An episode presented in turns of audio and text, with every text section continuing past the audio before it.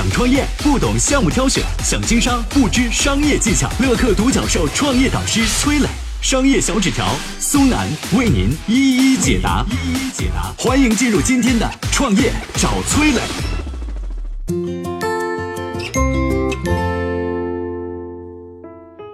为什么滴滴打车不给你派最近的车呢？局部最优和全局最优在商业生活中都是如何起作用的？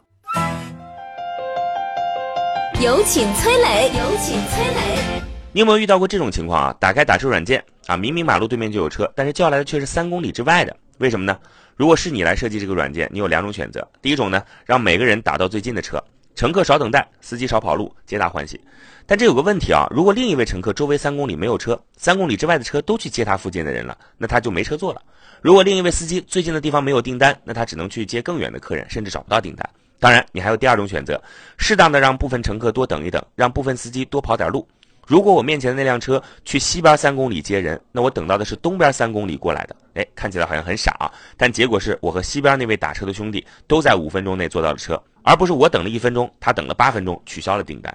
所以现在滴滴的这种方法，让更多的人等得住，让司机有单接，利益获得最大化，这就是放弃局部，谋划全局最优。我再举个电视剧啊，《大军师司马懿之军师联盟》中的剧情。三国时期，刘备和孙权联盟攻打曹操的时候，曹植的谋臣杨修提出迁都的建议，避开联盟的锋芒。虽然能解燃眉之急，但是不是长久之计。一味的回避，在军事上永远不能解决问题。所以这顶多算是一个局部最优解。你再看曹丕的谋臣司马懿，他的思维完全不一样。司马懿提出利用孙权和刘备之间的嫌隙，联合孙权对付关羽。给出的条件是割让荆州给东吴，虽然失掉了荆州，换来的却是在未来一统天下的机会。看之后的战略走势，基本符合司马懿的预判，所以他能一战成名，这就是全局最优解。实际上啊，谋划全局，咱们每个人都会干。简单点，打牌斗地主，明明一张 K 可以压住别人的 Q，你之所以不出，是因为有炸弹或者凑顺子。下围棋的时候，你不是在每一步上都要吃掉对方最多的子，而是要让终局所得最多，就是要步步为营，讲究策略。有时候让子儿啊，是为了以退为进。始终记得，你是为了全局最优，而不是局部最优。复杂一点啊，开公司，有位销售为了完成公司的业绩，自己掏钱给客户好处，东窗事发，同事们议论纷纷。你大概会挥泪斩马谡。虽然他自掏腰包帮你做业绩，但企业的价值观不能歪。不谋全局者。